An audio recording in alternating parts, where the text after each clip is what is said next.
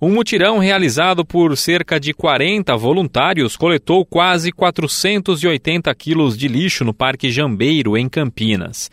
A iniciativa foi de funcionários de uma empresa de nutrição animal e focou em uma área onde houve um descarte irregular de lixo, conforme detalha o diretor de RH da empresa, Edmilson Ribeiro. Quando recebemos a indicação dos nossos colaboradores sobre o local, nós fomos lá visitar. E não foi possível perceber a quantidade de lixo que existia entre as árvores e as madeiras. Após uma hora e meia de ação, nós recolhemos 476 quilos de lixo, todos descartados de forma incorreta. Com a parceria de uma cooperativa local, demos o destino correto a esse lixo. Felipe Santos é analista de comércio exterior na empresa e participou do mutirão que ocorreu em uma região próxima à residência dele.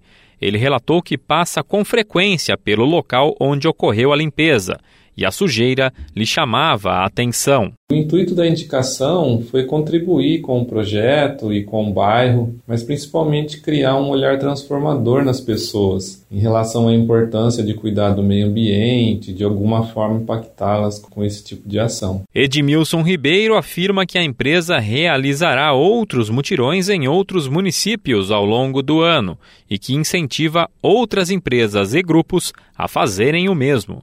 Acredito que as empresas podem inspirar seus colaboradores a mobilizar sua comunidade e familiares com pequenas ações que transformam. Está nas nossas mãos o futuro do planeta. Então, nós temos que agir. Olhares atentos às ações de sustentabilidade devem ser estimulados pelas empresas mais e mais.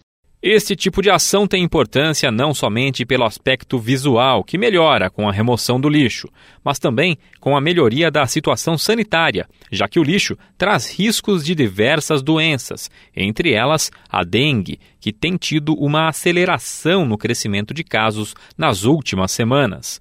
Mesmo com as campanhas de conscientização, muita gente descarta lixo de forma irregular em diversos locais em várias cidades, como ruas, terrenos e até imóveis abandonados.